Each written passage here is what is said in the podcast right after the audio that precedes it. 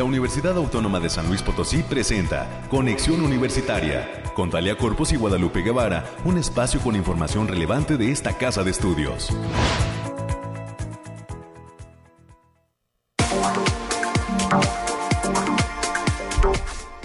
Es mañana de viernes ya, al fin es viernes, primero de octubre. Además, estamos iniciando mes en la eh, de este 2021.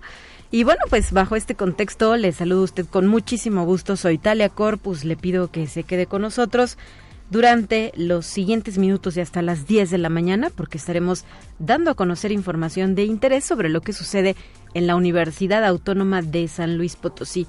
Que por cierto, como adelanto en materia deportiva, el día de ayer arrancó ya por la tarde noche y además en el marco del Día de la Universidad que se celebra este 30 de septiembre, eh, pues el, el, hecho de ser sedes, San Luis Potosí, la UASLP, es sede del Campeonato Nacional Universitario de Badminton que se estará desarrollando desde el día de ayer hasta el próximo 4 de octubre y tiene como sede la unidad deportiva universitaria. Así es que a todos los deportistas que nos están acompañando de otras universidades de México, sean bienvenidos y esperemos que su estancia pues eh, también, además de traerles eh, triunfos, ¿verdad? Eh, sea satisfactoria en el estado de San Luis Potosí.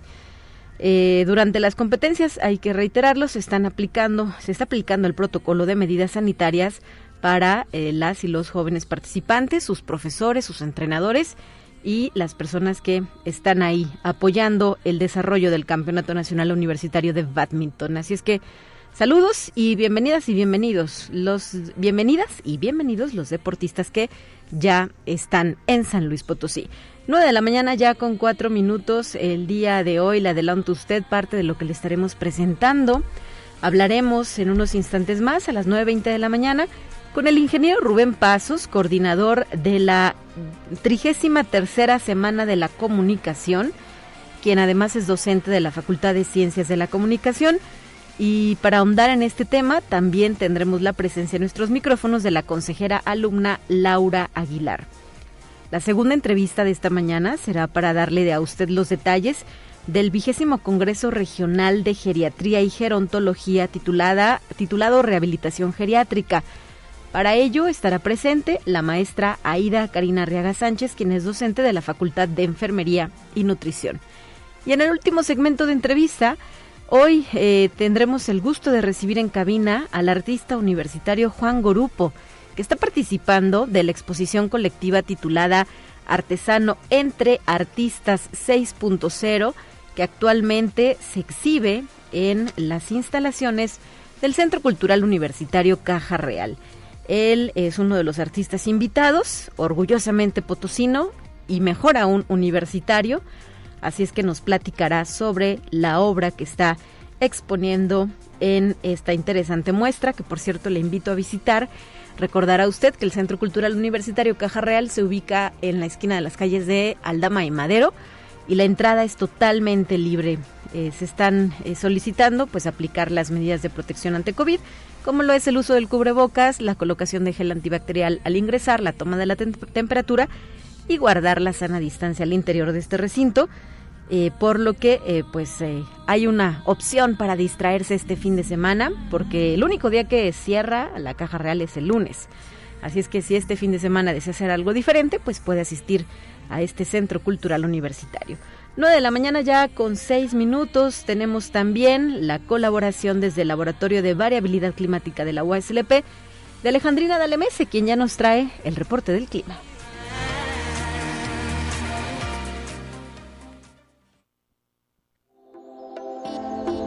Aire, frío, lluvia o calor? Despeja tus dudas con el pronóstico del clima. Bienvenida Alejandrina Dalemese, ¿cómo te va? Gracias por estar con nosotros. Talia, muy buen día. Aquí te traigo el pronóstico más cerca de nuestro estado para este fin de semana que consta del 1 al 3 de octubre.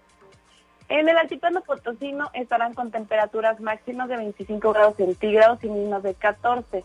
Cielos mayormente nublados con lapsos de sol importantes pero dispersos. Vientos ligeros de 10 kilómetros por hora y ráfagas ligeras a moderadas de 25 kilómetros por hora. No se descarta la formación de bancos de niebla ligeros y se mantiene el potencial de precipitaciones generalizadas. Estos eventos pueden venir acompañados de ligera actividad eléctrica eh, moderada. En la zona media tendrán temperaturas máximas de 30 grados centígrados y mínimas de 18. Cielos mayormente nublados con lapsos de sol dispersos pero importantes. Vientos ligeros de 10 kilómetros por hora y posibles ráfagas que pueden sobrepasar los 20 kilómetros por hora. Se mantiene el potencial de precipitaciones puntuales con potencial de chubascos aislados, principalmente en las zonas de la sierra. Las condiciones se mantienen para todo este fin de semana. Y en la agua seca potosina se encontrarán con temperaturas máximas de 31 grados centígrados y mínimas de 20. Cielos mayormente nublados con lapsos de sol dispersos. Se mantiene la probabilidad de precipitaciones ligeras a moderadas con, con potencial de chubascos en las zonas de la sierra, además de formación de bancos de niebla, principalmente en zonas serranas. Habrá vientos ligeros de 10 kilómetros por hora y posibles ráfagas de 20 kilómetros por hora. Estas condiciones, al igual que en la región media, se mantienen la mayor parte de este fin de semana.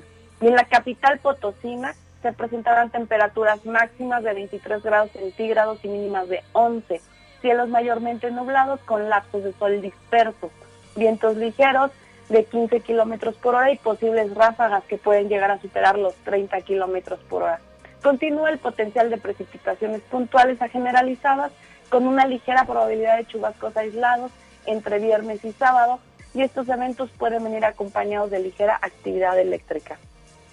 Nuestras recomendaciones para estos días es que nos sigamos cuidando, que no bajemos la guardia, que tratemos de salir lo menos posible y que usemos nuestro cubrebocas. Asimismo, avisarles que continúa el factor de radiación ultravioleta en nivel bajo y se debe considerar no exponerse al sol más de 40 minutos consecutivos en horas de mayor, eh, en horas de mayor insolación. Asimismo, también avisarles que se mantiene un ambiente húmedo y fresco en la mayor parte de nuestro estado debido a las precipitaciones presentes y no se deben descartar los bancos de niebla ligeros en zonas de la sierra.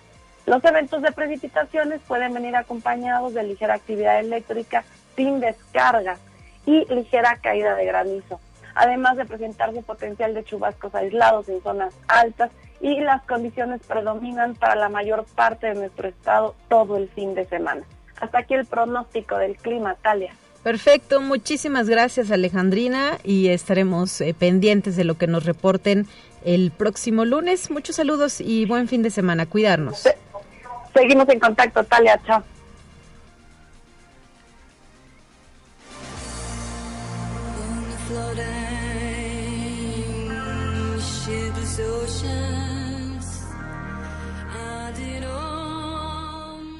Y vamos a continuar porque también ya está preparada la información de eh, Noemí Vázquez Saldaña, quien nos habla sobre las novedades del COVID-19.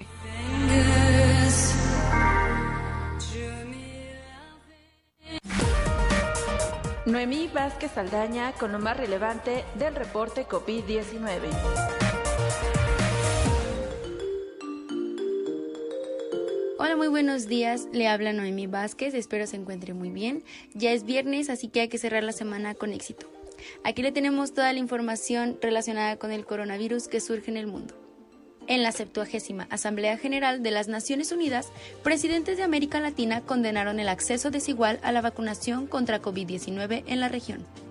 El presidente colombiano, Iván Duque, denunció las fallas del multilateralismo para responder de manera equitativa a la pandemia. Conexión Universitaria. Cuba exporta un primer lote a Vietnam de su vacuna COVID Abdala, como parte de un contrato de suministro y distribución de 5 millones de dosis al país asiático. Una vez que se hayan cumplido los objetivos de suministro nacional, Cuba comenzará también a exportar vacunas a países como Irán y Venezuela científicos cubanos han desarrollado tres vacunas de cosecha propia contra el COVID-19, todas las cuales están esperando para recibir el reconocimiento oficial tras una evaluación de la Organización Mundial de la Salud. Conexión Universitaria. En los casi dos años desde que comenzó la pandemia, Turkmenistán no ha visto un solo caso de COVID-19. Al menos eso es lo que afirma el gobierno del país de Asia Central, de esta ex república soviética que alberga casi 6 millones de personas. Es uno de al menos cinco países que no han reportado ningún caso de coronavirus, según una revisión de los datos recopilados por la Universidad de Johns Hopkins y la Organización Mundial de la Salud. Conexión Universitaria. El príncipe heredero de Jordania, Hussein bin Abdallah II, de 27 años, dio positivo por coronavirus, informó la Casa Real Jordana. Por ello, sus padres, el rey Abdullah y la reina Rania, permanecerán aislados durante cinco días pese a haber dado negativo en las pruebas realizadas esta semana. El hijo mayor del monarca jordano sufre síntomas leves, pero se encuentra en buen estado de salud, según sé el comunicado oficial. Esto ha sido todo por hoy. Muchas gracias por estar una vez más aquí. Recuerden no dejar de cuidarse y seguir las medidas ante COVID. Deseo que tenga un excelente fin de semana. Hasta pronto.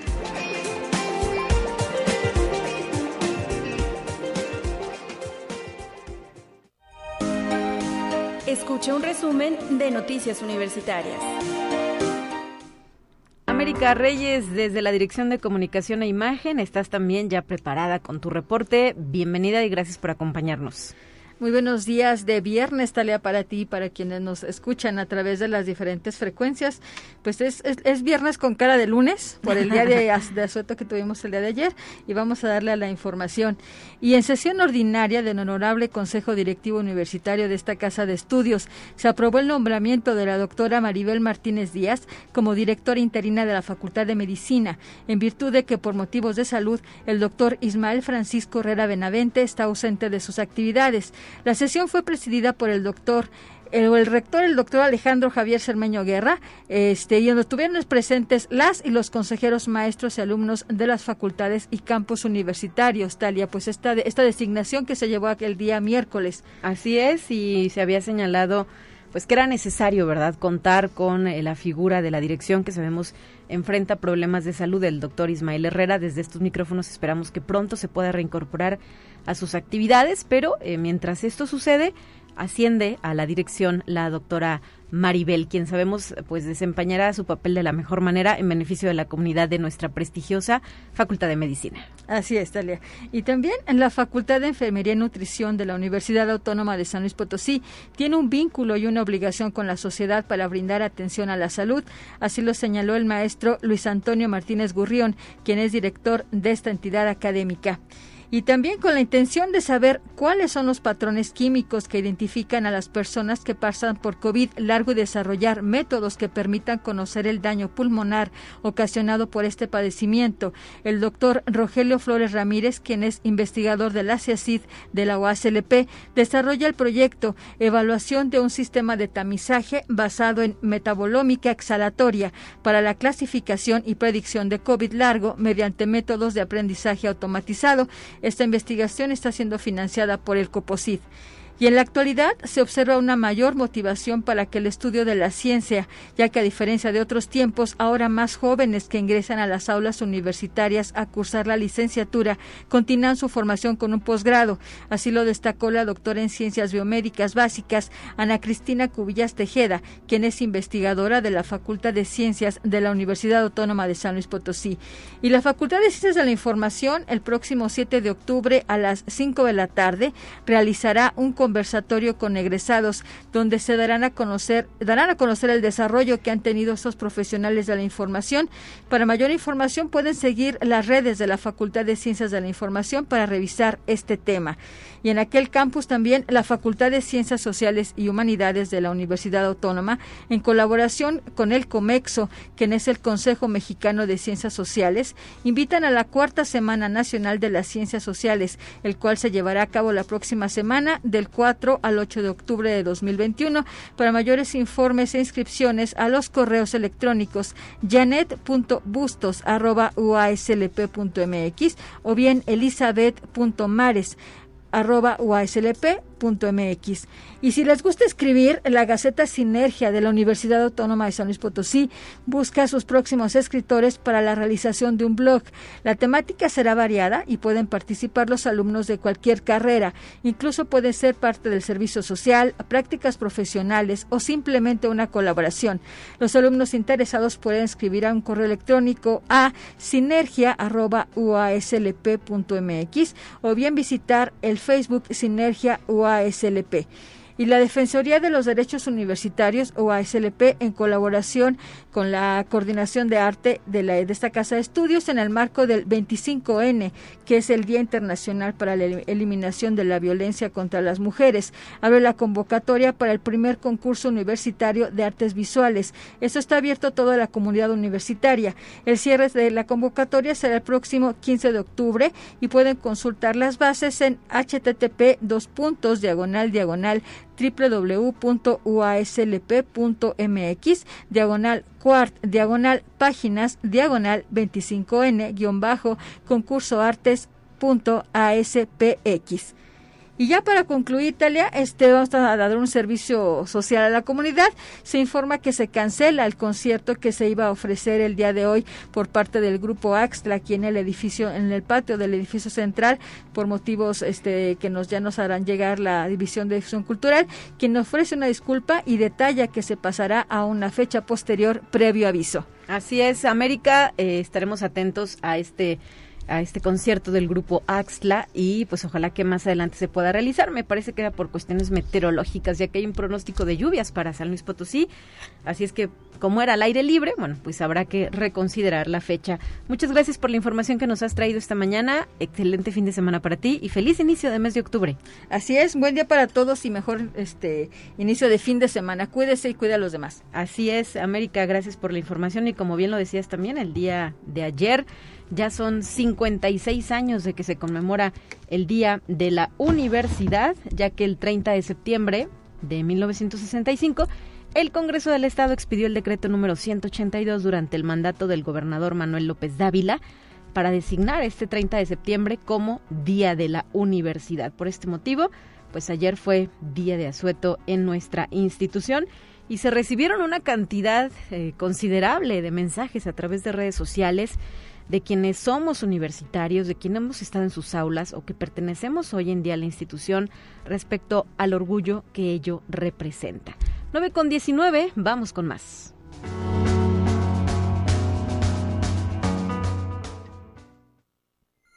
Te presentamos la entrevista del día. Y esta mañana nos enlazamos hasta la Facultad de Ciencias de la Comunicación, donde ya se preparan para el arranque de esta edición número 33 de la Semana de la Comunicación.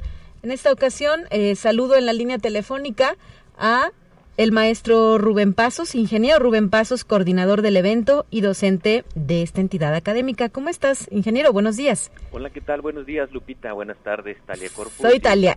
Ah, eres Talia. Bueno, saludo a las dos, a Lupita y a Talia. Gracias por la invitación y a todo el público que nos está escuchando. Buenos días. Y pues hablemos de esta semana. ¿En qué fecha se estará desarrollando? ¿Ya inició? ¿Qué sorpresas vienen? ¿Y para quién está enfocada, ingeniero? Está eh, prevista para empezar en la próxima semana, el lunes 4. Arrancaremos con la semana número 33 de la Semana de Ciencias de la Comunicación, Semana de Ciencias de la Comunicación 2021.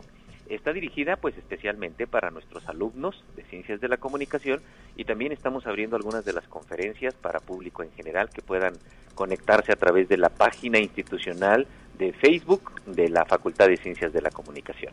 Ya, empezaremos, ajá, adelante. empezaremos el día 4, lunes 4, y la tenemos prevista terminarla el día 8 en la semana, aunque estaremos llevando eventos también, eh, vamos, aislados dentro del marco de la Semana de Ciencias de la Comunicación en el mes de octubre.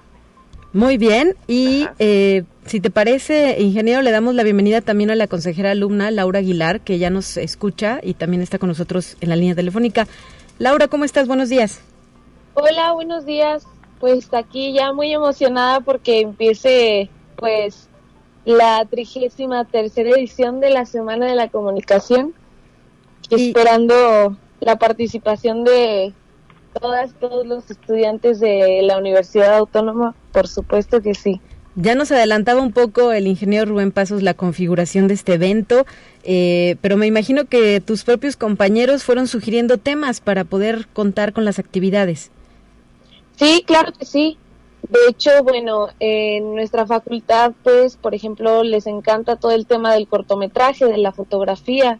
Les gusta mucho y les interesa el tema de la mercadotecnia, de las relaciones públicas, y es por eso que decidimos incluir también pues estos temas que son de su interés y que obviamente pues cualquier persona que pertenezca a autónoma o no pues puede en este caso checar pues todas las actividades que vamos a estar haciendo y pues por ejemplo las conferencias que van a hacer en línea pues también las van a poder sintonizar por las redes sociales.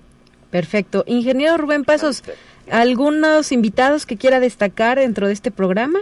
Eh, bueno, empezaremos con la inauguración el próximo lunes a las 11 de la mañana. Insisto, todo esto pueden ustedes seguirlos a través de la página institucional de Facebook de la Facultad de Ciencias de la Comunicación. Eh, vamos a tener la inauguración a las 11 de la mañana de lunes y vamos a abrir con una conferencia que se llama Profesionaliza tu pasión, eh, el mercado de las voces. Esta estará a cargo de una egresada nuestra que salió hace ya un tiempo aquí de la facultad, Isabel Lozano Isabel Lozano se ha desarrollado, desarrollado como locutora profesional y ha sido voz institucional de varias marcas a nivel nacional e internacional. Ella estará aquí en nuestro auditorio y estará dedicándose, eh, dedicada a esta plática a alumnos, solamente a 40 alumnos por el aforo de nuestro auditorio, sí. pero todos los demás podrán estar conectados, eh, como les decía, insisto, en la página de Facebook. Eh, vamos a tener también una conferencia que se llama, como decía Laurita, Mercadotecnia de las Aplicaciones, también con otro egresado eh, exitoso que hemos tenido aquí en la facultad, con Luis Rodríguez. Esto sería el lunes con estas dos conferencias que estaríamos arrancando. En la tarde, como decía también Laurita, se han propuesto taller de cortometraje, se hizo un concurso de fotografía también relacionado con las máscaras y la autonomía. Tendremos otra conferencia que se llama Los personajes y la escenificación de eventos. Este estará a cargo de el licenciado Mascareñas, eh, de aquí de nuestra propia facultad, de la Secretaría, de la Secretaría Particular de la Rectoría. Tendremos talleres de dron, manejo de dron, taller de cortometraje, taller de acercamiento a After Effects, tendremos eh, otra plática también, el muralismo, cómo vivir del arte, con Monventur, que es de aquí de la Facultad del Hábitat, que estará dando su plática en línea. Sí, una joven egresada también, ¿verdad? Una, reciente egresada, creo que el año pasado fue cuando terminó Mont Venture y ha realizado varios proyectos al amparo de la Universidad Autónoma de San Luis Potosí que destaca su talento, su creatividad, como lo es el mural de este espacio maravilloso que es el país de las, ay, perdona la redundancia, el país de las maravillas en la Facultad de Psicología. Así es. Y vamos a cerrar con la presentación de dos libros eh, que han hecho aquí parte de nuestro claustro de profesores de la maestría la innovación comunicativa para las organizaciones, eh, un libro que fue eh, presentado por el doctor Santiago Arias Roger, eh, Santiago Roger, perdón, Alfredo Barrales, y tendremos como comentaristas a Luis Sujatovich de la Universidad Nacional de Quilmes de Argentina y al doctor Edgar Josué García López. Ellos estarán conectados en línea desde la Ciudad de México y desde Argentina para la presentación de este libro. Perfecto. Y es como estaríamos cerrando nuestra semana de comunicación. Laura, eh, ¿qué expectativa hay entre los alumnos? ¿Están emocionados? ¿Están contentos? ¿Ya se apuntaron a los talleres? ¿Van a participar copiosamente? ¿Qué te han dicho? Pues de hecho sí, ya están muy emocionados y emocionadas por participar en todos los talleres, bueno, de las personas que yo sé, eh, son muchísimas personas las que ya están inscritas. Ojalá pues pueda participar la mayoría porque pues por cuestiones de COVID los grupos van a tener que ser un poco reducidos. Pero pues no se vayan a preocupar porque yo creo que más adelante podemos ver la posibilidad de volver a incluir estos talleres. Y pues sí, la verdad es que pues yo también estoy muy, muy emocionada porque el año pasado no hubo Semana de la Comunicación como tal. sí. Entonces, pues, ahora que ya estamos regresando poco a poco a las actividades dentro de la universidad y pues cada quien obviamente en sus vidas personales, pues podemos participar en estas conferencias, pláticas, talleres y pues la verdad sí, toda la comunidad estudiantil de comunicación, pues sí está muy emocionada, la verdad. Pues muchas felicidades por la organización del evento. Esperemos que sea un éxito, que los jóvenes se interesen y, ¿por qué no, exploren eh, pues otras otras eh, áreas del conocimiento que a lo mejor en la carrera en sí, como dicen ellos, no se clavan, ¿verdad? Pero ahora pueden encontrar en estas otras opciones a lo mejor el gusto por eh, más de lo que abarca la amplísima carrera de la licenciatura en Ciencias de la Comunicación. Claro que sí.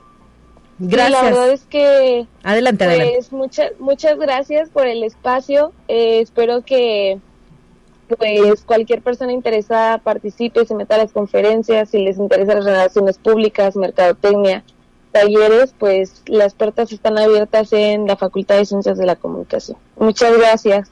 Gracias, Laura eh, Aguilar, consejera alumna de la facultad. Muy buen día para ti. Talia.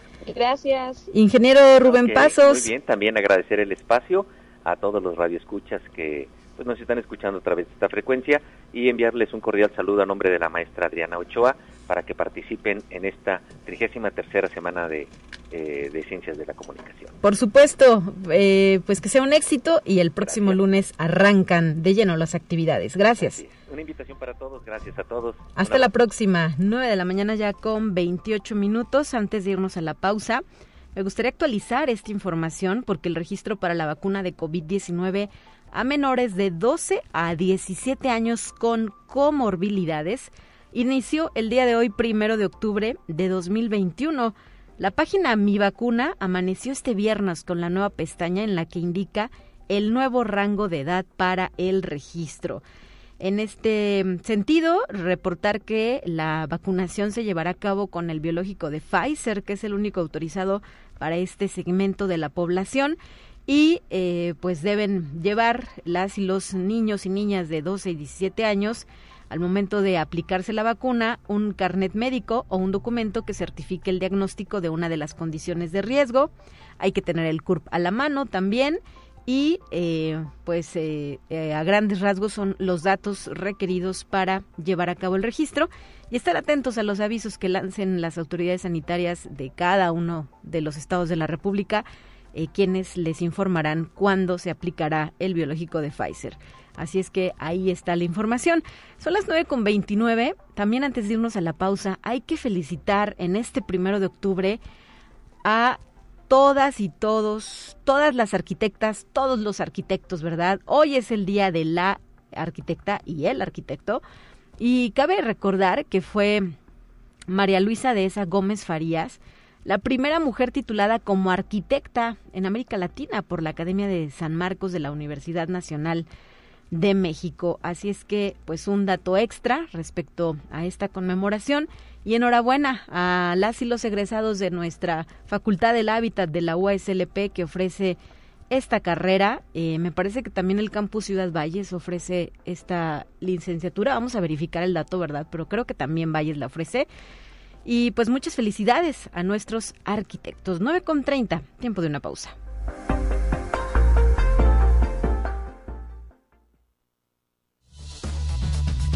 Vamos a una breve pausa. Acompáñanos. Conexión Universitaria ya regresa con más información. Te presentamos la entrevista del día. Y vamos a la línea telefónica porque ya nos acompaña la maestra Aida Karina Arriaga Sánchez, quien es docente de la Facultad de Enfermería y Nutrición, pero también parte del comité organizador del vigésimo Congreso Regional de Geriatría y Gerontología, que en esta ocasión ha escogido como lema Rehabilitación Geriátrica. Maestra, qué gusto saludarle de nueva cuenta aquí en Conexión Universitaria. Muy buenos días. Hola, hola Talia, muy buenos días, ¿cómo estás? Pues ya listos para escuchar los detalles de este evento que está próximo a suceder. Denos eh, la información para las personas interesadas en participar. Claro que sí, pues bueno, agradeciéndoles como siempre este espacio para poder invitar a todas las personas que estén interesadas en, eh, bueno, tanto eh, público en general como eh, personal de salud, que, que, nos interesa muchísimo, médicos, enfermeras, nutriólogos, psicólogos, trabajadores sociales, todos aquellos quienes tengan contacto con pacientes adultos mayores. Fíjate que este es el, como bien lo mencionabas, el vigésimo Congreso Regional de Geriatría y pues bueno, año con año hemos buscado el sensibilizar al personal de salud en lo importante que es la atención eh, multidisciplinaria en el adulto mayor, ¿no? Y bueno, este año no es la excepción, este año vamos a hablar acerca de rehabilitación geriátrica y pues cuando hablamos de rehabilitación podemos en muchas ocasiones solo pensar en cuestiones de rehabilitación física netamente, ¿no? Y eh, se van a abordar temas muy, muy interesantes, rehabilitación post-COVID, por ejemplo, eh, impactos nutricionales, impactos sociales, psicológicos, eh, y bueno, eh, cuestiones de evaluaciones funcionales, de problemas sociales que vemos en nuestra, nuestra población adulto mayor. ¿Cómo ves? ¿Quiénes serán los expertos invitados? ¿Vienen de la misma universidad o de algunas otras instituciones? Fíjate que tenemos ponentes de talla nacional, tenemos eh, por ahí al doctor Oscar Rosas, quien nos acompaña desde la Ciudad de México.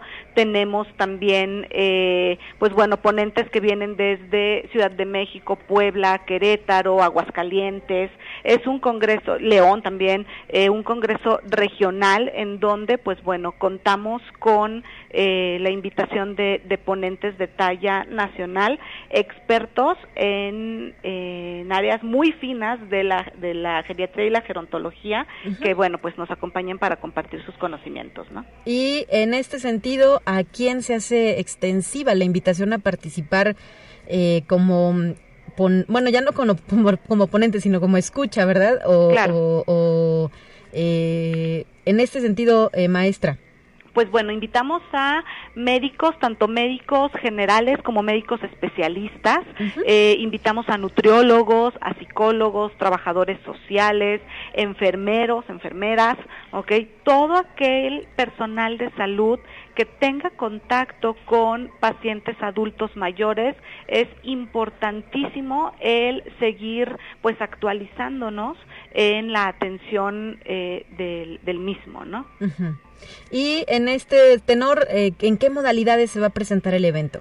Pues bueno, tenemos una modalidad híbrida, Talía, en esta ocasión, pues dada la contingencia, eh, vamos a tener un aforo reducido, va a estar a la par tanto en el auditorio de la Facultad de Medicina como en el auditorio de la Facultad de Enfermería y Nutrición, los días 7, eh, 8 y 9 de octubre, ya la próxima semana, y a su vez vamos a estar haciéndolo de forma virtual. Entonces, eh, en vivo vamos a tener tanto presentaciones eh, presenciales como virtuales y los, los participantes pues podrán elegir la modalidad que, gusten, eh, insisto, considerando el aforo de los de los auditorios. ¿Y hay todavía la oportunidad de inscribirse, maestra? Claro que sí, todavía tenemos cupo. Eh, les voy a dar la página para que puedan encontrar todo el, el programa, las cuotas, los ponentes, bueno, todos los detalles. Sí, claro. Eh, y la, la, la liga para la cuestión de las transferencias es eh, CR Geriatría, de Congreso Regional, CR Geriatría 2021.uaslp.mx. Perfecto, y ahí se encuentra eh, pues toda la información respecto a este interesante evento que habrá de congregar a especialistas en la materia. Em, en este tenor también eh, preguntarle, maestra, eh, las transmisiones se van a realizar en redes sociales, en, el caso de quienes asistan de forma virtual, en la propia página, ¿verdad?, del Congreso. No, va a ser a través de la plataforma de Teams. Ah, ok. Este, se, les hará llegar una, una liga de acceso, ya que, bueno, el Congreso Regional ya llevamos algunos años. Eh, vamos, no dividiéndolo, pero congregando por áreas de expertise, hablando del área médica, el área eh, de nutrición y enfermería y el área social. Entonces, los participantes van a tener la oportunidad de entrar a cualquiera de, de estas áreas y que, bueno, algo que es importantísimo y que la pandemia pues en, en esta parte nos ha nos ha ayudado es que van a quedar grabadas por si no pueden eh, alcanzar a ver alguna o, o, las transmisiones que están a la par tanto en enfermería como en medicina pues van a tener oportunidad de verla en las próximas semanas, porque pues se queda grabado. Sí, claro. Y lanzaron también un concurso de carteles. Así es, también tenemos un, concurso de carteles y bueno, un concurso eh, también de casos clínicos, por ahí casos clínicos que hayan estado pues eh, luego, luego datos muy, muy interesantes acerca de ciertas patologías eh, que llegan a no ser frecuentes, por ejemplo, o de manejos muy, eh, muy específicos. También por ahí está, está todavía la, la convocatoria, ¿ok? Y pues bueno, la cuestión de el, eh, tanto la presentación de caso clínico como de los trabajos de investigación clínica para los carteles serán también de forma virtual. ¿Y todavía se puede participar en estos? Me parece que hasta el día de hoy. Hoy de hoy, ¿verdad? Sí, Porque ya, hasta el día de hoy. Ya está por iniciar el evento y habrá que dictaminarlos antes de ello para Así conocer es. a las personas ganadoras. ¿Desde dónde les han llegado solicitudes de inscripción, además de San Luis Potosí, eh, maestra? Pues bueno, tenemos solicitudes de inscripción de Aguascalientes, de León, de Querétaro, de, del Estado de México. Eh, afortunadamente cada año tenemos muy buena respuesta uh -huh. de la población y pues bueno, es, es para nosotros bien importante continuar geriatrizando a la, al, al personal de salud para eh, pues seguir sembrando esta semillita de lo importante que es manejar al adulto mayor de forma multidisciplinaria y de forma pues especial, ¿no? No no es como el manejo en el adulto promedio, sí. sino el, el, adulto mayor tiene eh, pues otras otras situaciones que son bien bien importantes a, eh, a evaluar, ¿no? Por los especialistas. Y claro, eh, sabemos también que hay un déficit de expertos, ¿verdad? Nos faltan todavía médicos que se dediquen o personal de salud que se dedique exclusivamente a este sector de la población. Así es, fíjate que sí está muy eh, un poquito abandonado este la atención a estos a este sector de la población, faltan médicos en, en la ciudad de San Luis Potosí contamos con muy pocos geriatras, no no no me quiero este comprometer a decirte cuántos, pero te puedo decir que son menos de 20 geriatras sí, le, le, iba a decir se cuentan casi que con los dedos de con la los mano, dedos ¿verdad? de la mano, sí, sí, sí, certificados y que bueno, cuentan con esta eh, capacidad y, y, tienen todas las habilidades y conocimientos para la atención del adulto mayor, ¿no? Entonces, justamente esa es la finalidad del Congreso, el poder eh, geriatrizar, el poder sembrar esta, esta semillita de qué importante es atender a nuestros adultos mayores con mayores herramientas. Claro, y ojalá también eh, las y los estudiantes de las áreas de la salud pues tengan ese interés de abarcar esta, esta área del conocimiento, ¿verdad? Porque pues hoy la expectativa de vida en este siglo XXI es muchísimo más alta. Digo, desafortunadamente sucedió esta pandemia de COVID-19, claro. pero en general, eh, pues cada vez las personas vivimos más. Así es, tenemos una mayor expectativa de vida y bueno, considerando esta situación de, eh, de la pandemia, también nuestros adultos mayores, pues bueno, eh, requerían una atención eh, mayor, ¿no? Vimos cómo, cómo afectó de forma importante y la cuestión de secuelas, que ahí entra la rehabilitación geriátrica, se sigue presentando en nuestros adultos mayores. Comentas algo bien importante acerca de los alumnos. Eh, es importante también por ahí mencionar que para nosotros es eh, muy, muy bonito y muy importante que los eh, alumnos se estén interesando en esto y que, bueno, puedan participar en el, en el Congreso, ¿no? Claro, pues ahí está la invitación. Eh, hay que señalar que además el, la cuota de recuperación es bastante económica. Así es. Así es, y hay por ahí este para alumnos de la Facultad de Enfermería, este por ahí un, una cuota eh, preferencial, un, hay, un, hay un pequeño descuento. En el caso de, de alumnos de forma general de la universidad, pues ahí revisaríamos, pero la cuota es bien accesible. Uh -huh. Estamos hablando de una cuota eh, general de 800 pesos. La verdad es que para un congreso de talla... Eh, regional, pues es bastante, bastante accesible. Y además ya consolidado, ¿verdad? Exacto. Porque son 20 ediciones las que se han realizado este Congreso Regional de Geriatría y Gerontología. Eh, maestra Aida Karina Arriaga, sabemos que también participa la Facultad de Medicina en la realización del evento. Así es, eh, la facultad, tanto la Facultad de Medicina como la Facultad de Enfermería y Nutrición, trabajamos a la par justamente en este Em, en esta finalidad de trabajar de forma multidisciplinaria, ¿no? Eh, entonces, pues bueno, es, como te comentaba, vamos a tener eh, las ponencias tanto en la Facultad de Medicina para lo que es el área médica, como en la Facultad de Enfermería y Nutrición para el área eh, de Enfermería, Nutrición y Trabajo Social. Muy bien, bueno, pues ahí queda la invitación. Nosotros la seguiremos replicando a través de este espacio de conexión universitaria, esperando, esperando perdón, que sea un éxito y que sobre todo pues se comparte el conocimiento que hay en la materia de geriatría. Claro que sí, te agradecemos muchísimo el espacio y los invitamos, los esperamos a, a todos, de verdad no se van a arrepentir.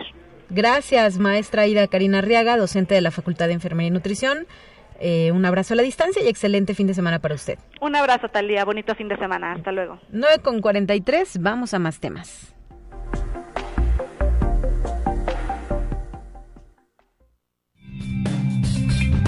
Entérate qué sucede en otras instituciones de educación superior de México. La ingeniería física es crucial para superar la difícil etapa que atravesamos debido a su interrelación con la ciencia básica, sus aplicaciones y el desarrollo tecnológico y el estímulo a la investigación, la difusión del conocimiento y de sus resultados. Así lo sostuvo el doctor José Antonio de los Reyes Heredia, rector general de la Universidad Autónoma Metropolitana, al inaugurar el décimo primer Congreso Internacional de Ingeniería Física organizado por la Unidad Azcapotzalco. Conexión Universitaria. La Universidad de Guanajuato inició el trigésimo coloquio Cervantino Internacional México 1521 Realidad y Ficción, en el que explorarán los textos surgidos del encuentro entre dos mundos a partir de textos históricos y literarios. El rector, doctor Luis Felipe Guerrero Agripino, destacó que el tema del encuentro representa dar seguimiento a una gran tradición cervantina en Guanajuato, que significa una convicción sobre una causa común, el sostenimiento y la divulgación de la obra de Cervantes. Conexión Universitaria. Las condiciones actuales de la pandemia en Jalisco permiten que la Universidad de Guadalajara tenga un regreso híbrido, presencial y virtual a las aulas, para cursar el 100% de las asignaturas en centros universitarios y preparatorias de la red universitaria. Así lo dio a conocer el rector general de la UDG, doctor Ricardo Villanueva Lomelí. Conexión Universitaria el Instituto Politécnico Nacional entregó 1.900 computadoras portátiles a igual número de profesores de los niveles medio superior y superior para fortalecer su labor académica y facilitar su incorporación a las tecnologías digitales, apoyo que se otorga a la planta docente a tan solo unos días de que la institución activó la modalidad híbrida que combina el trabajo a distancia con la educación presencial.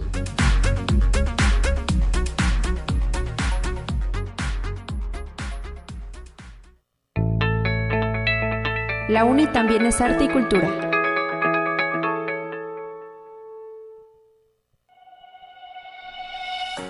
Y esta mañana de viernes es para mí un gusto saludar en la línea telefónica a nuestro querido artista universitario Juan Gorupo, escultor, entre otras cosas, ¿verdad? Que está participando en la exposición titulada Artesano entre, Artistas 6.0. ¿Cómo estás, Juan? Buenos días. Hola, ¿qué tal? Ay, perdón. ¿Qué tal? Muy buenos días. Este, muy bien. ¿Y tú? Pues con el gusto de poder platicar sobre la participación que tienes en esta muestra que ya se exhibe dentro del Centro Cultural Universitario Caja Real. Y no sé, corrígeme, pero ya es la segunda vez que participas como artista invitado, ¿verdad? Eh, bueno, es que en realidad eh, es la primera vez, pero como ya han sido eh, dos sedes anteriores a San Luis Potosí, estuvimos en la inauguración en la Ciudad de México y también en la ciudad de Jalapa, pero es con la misma exposición, este, pero sí esta sería ya como la tercera eh, inauguración, digamos, de, de esta misma muestra, pero en distintos estados. Claro, porque itinera, ¿no? Por el país, va visitando distintas sedes a lo largo de nuestro México. Ahora le toca a San Luis Potosí en esta edición 6.0. ¿Y qué es lo que estás presentando? Platícanos sobre el trabajo que has desarrollado. Eh, bueno, pues es una pieza en conjunto con un artesano eh, eh, de Santa María que se dedica a la marquetería. Estos, estas cajas que tienen como plaquitas tienen diseños muy complejos, así de que, que el mérito es que no es una eh, digamos, no es un no es un trazo, sino que es placas de madera que forman patrones. Entonces, este, bueno, Ensambladas, de ¿verdad? La técnica, perdón. Ensambladas. Sí, ensambladas. Entonces, eh, la técnica pues sí es como bastante compleja y, y pues logra unos un acabado muy muy bonito, ¿no? Muy muy específico de, de esa región. Bueno, pues eh, Bueno. estas máquinas, perdón. Sí, adelante, es que parecía que se cortaba la señal, pero adelante, Juan. Ah, perdón, perdón. Este sí es un es un pinball que pues eran de estas máquinas que cuando yo era niño eran como muy muy este comunes encontrar, ¿no? Que son esta este balín de metal que pasa por todo un laberinto de pues de mecanismos y pues para mí eso siempre fue este muy estimulante en, en mi niñez porque a diferencia de los videojuegos pues esto sí era real, ¿no? Esto sí era un, un, un mecanismo, sí era todo tangible, eran objetos como tal, ¿no? Entonces quise eh, ahondar en ese tema, este, hice un mueble eh, evocando el pinball que se llama Perro Muerto Multiball, es este en relación a otra escultura que yo previamente había hecho en, en una exposición eh, eh, pues mía particular. Este, y bueno, tal cual consta de, de un perro pues muerto, ¿no? Entonces, este, sí. ¿Es grande? eh, ¿Es de qué, ¿De qué dimensión es la obra?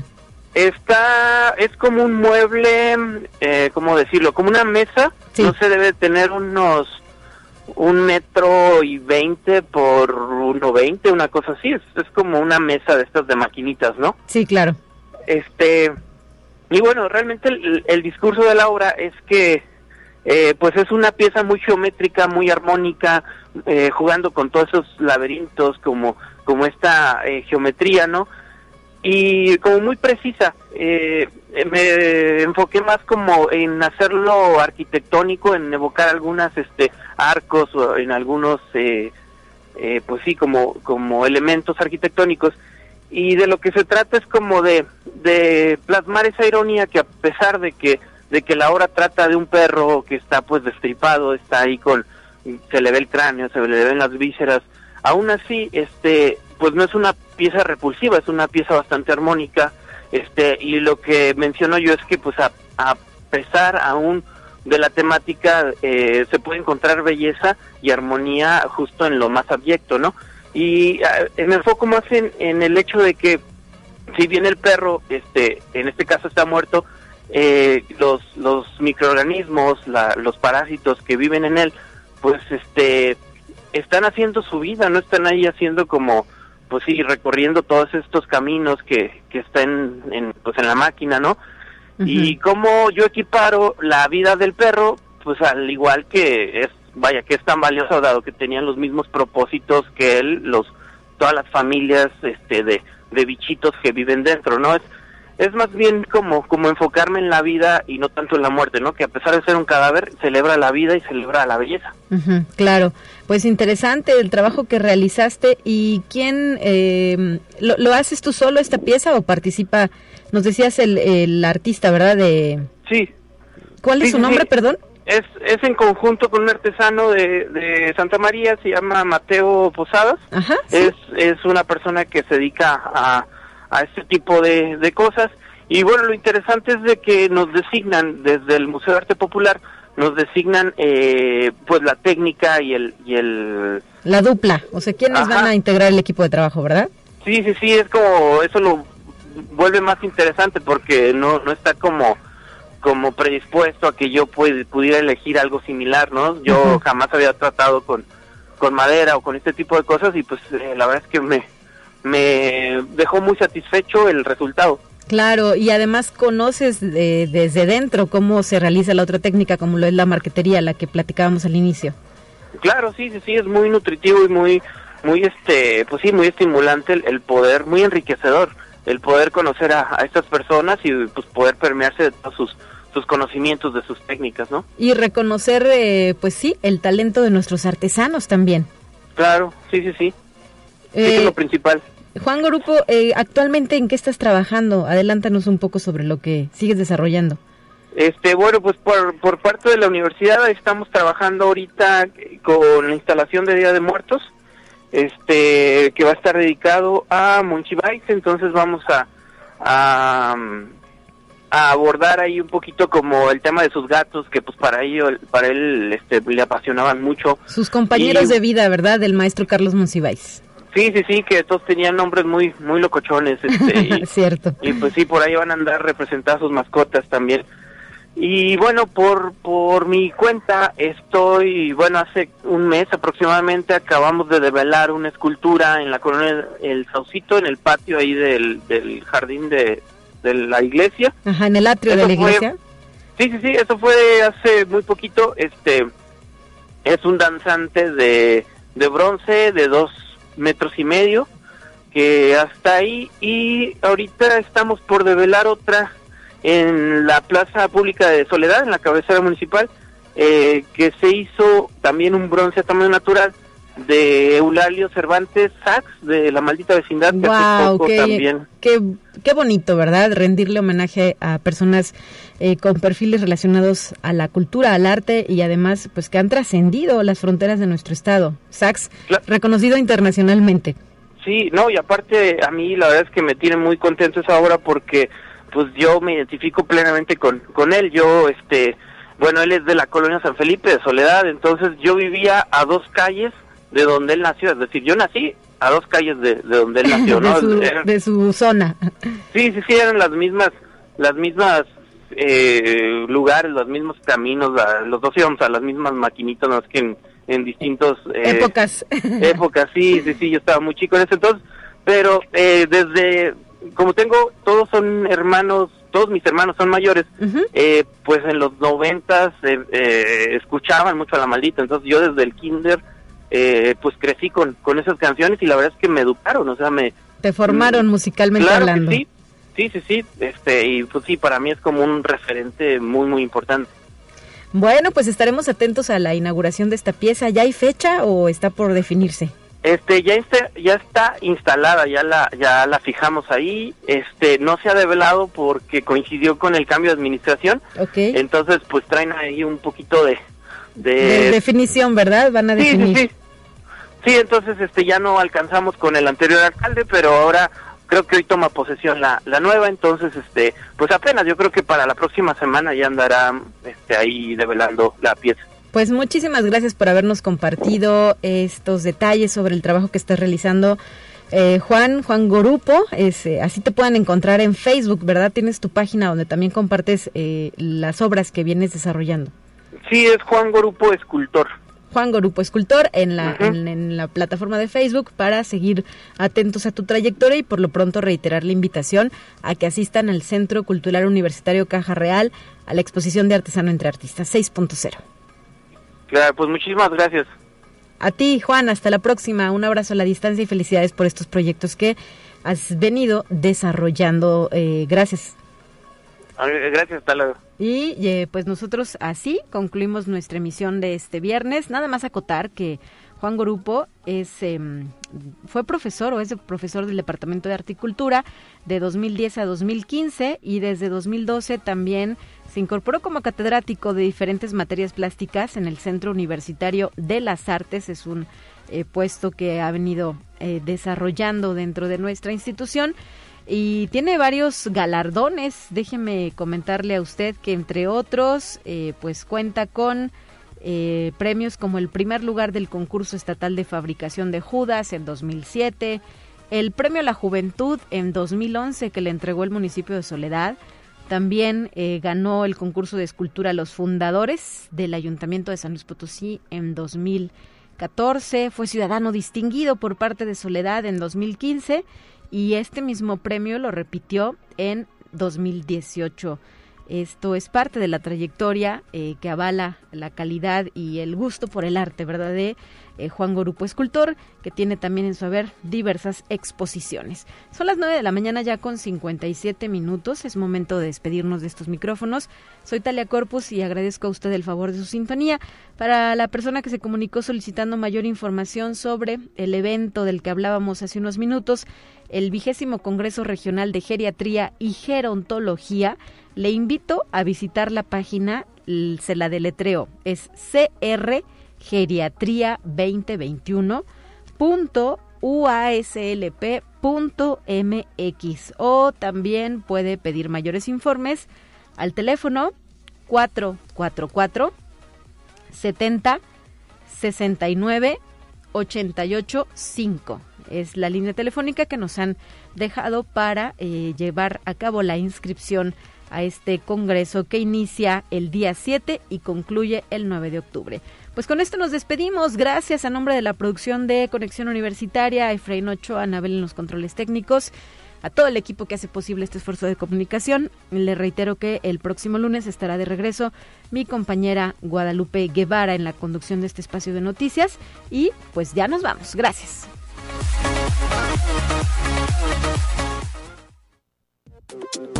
Así avanza la ciencia en el mundo. Descubre investigaciones y hallazgos que hoy son noticia.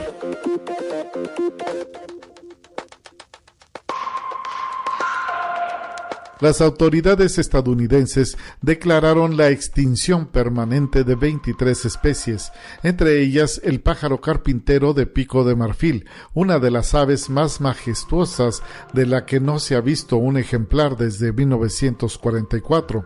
Entre las 23 especies que los científicos han perdido la esperanza de ver con vida se encuentra otra ave, Berijita de Bashman, dos tipos de peces de agua dulce, ocho clases de mejillones y una planta. Conexión Universitaria. El sector del gaming ha vivido un crecimiento sin precedentes en los últimos 18 meses, de alrededor de 5.8 millones de ataques de malware y software no deseado disfrazados de populares juegos de PC entre el tercer trimestre de 2020 y el segundo de 2021, en parte gracias a que los usuarios se han visto obligados a encontrar medios alternativos de entretenimiento al tener que quedarse en casa. Conexión Universitaria. La empresa estadounidense Altos Labs, financiada por multimillonarios como Jeff Bezos y Yuri Milner, fichó en secreto a los mayores expertos en rejuvenecimiento. Actualmente ha reclutado al científico español Manuel Serrano y al japonés Shinya Yamanaka, ganador del Nobel de Medicina. El objetivo es impulsar tecnologías para vivir más años con salud, según ha revelado la revista MIT Technology Review. Conexión Universitaria. La Academia de Ciencias de la Defensa de Corea del Norte llevó a cabo una prueba de un misil hipersónico Hwasong-8 desarrollado recientemente. Así lo ha confirmado el gobierno de Corea del Norte, una manifestación que correspondería con la detectada por las autoridades de Corea del Sur y Japón, que alertaron del lanzamiento de un proyectil no identificado hacia el mar de Japón, también conocido como Mar del Este. Este tipo de proyectiles pueden superar los 6.100 kilómetros por hora, lo que permite alcanzar objetivos sin dejar apenas margen de respuesta al enemigo.